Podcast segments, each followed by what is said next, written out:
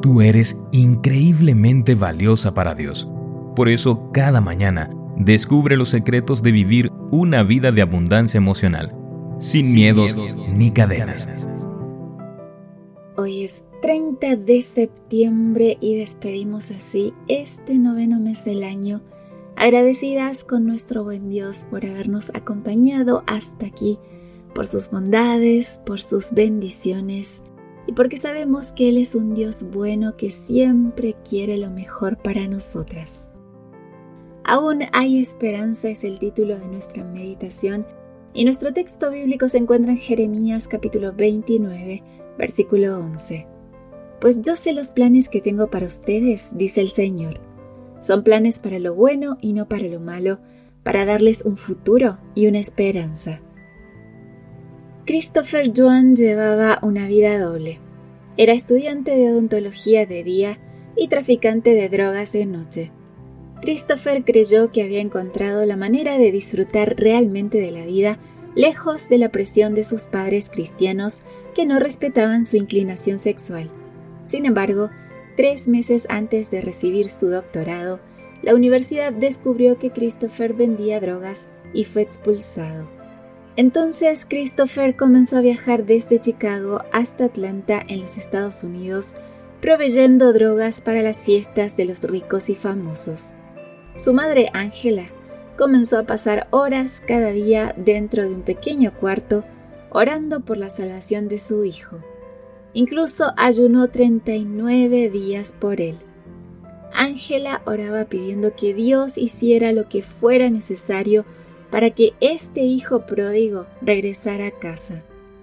El personaje de Clara en la película Cuarto de Guerra está basado en la vida y las experiencias de Angela. Tiempo después, Christopher fue arrestado por posesión de drogas y fue llevado a prisión. Un día, mientras estaba en prisión, Christopher caminó al lado de una pila de basura y vio algo que le llamó la atención, una pequeña Biblia. Tomándola, Christopher volvió a su celda y comenzó a leerla. Dios me convenció de que no solo me había revelado contra las leyes de mi país y contra mis padres, sino también contra él, me dijo Christopher durante una entrevista. Darse cuenta de esto fue muy doloroso para él. Creí que la situación no podía empeorar, pero entonces recibí un llamado de la enfermera de la prisión. Cuando fui a verla, me informó que era positivo para el VIH. Días después, Christopher estaba acostado en su cama y notó un mensaje que alguien había escrito en la cama de arriba. Si estás aburrido, lee Jeremías 29:11. Christopher leyó el versículo y aunque no sabía cuál era el plan de Dios, esto le dio fe para continuar. Durante su tiempo en prisión, Christopher sintió el llamado de Dios a vivir una vida santa y a trabajar como pastor. Su sentencia fue acortada y en cuanto fue liberado ingresó a la universidad para estudiar teología. Hoy tiene un doctorado en teología, ha escrito varios libros y ha dedicado más de 11 años a predicar el Evangelio.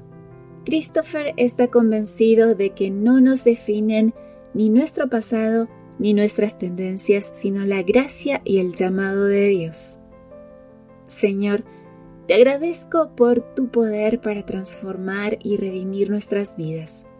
Cuando el enemigo susurra que todo está perdido, tu amor dice más fuertemente, aún hay esperanza.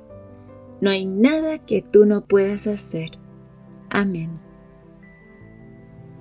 Y así llegamos al final de nuestra meditación, querida amiga. Dios tiene un plan para cada uno de nosotros. Por más que tu vida parezca insignificante o pequeña, recuerda que ni tu pasado, ni tus circunstancias actuales, ni tus tendencias te definen, sino la gracia y el llamado de Dios.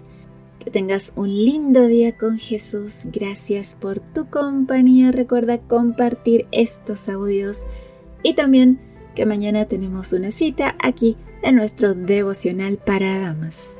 Gracias por acompañarnos. Te recordamos que nos encontramos en redes sociales.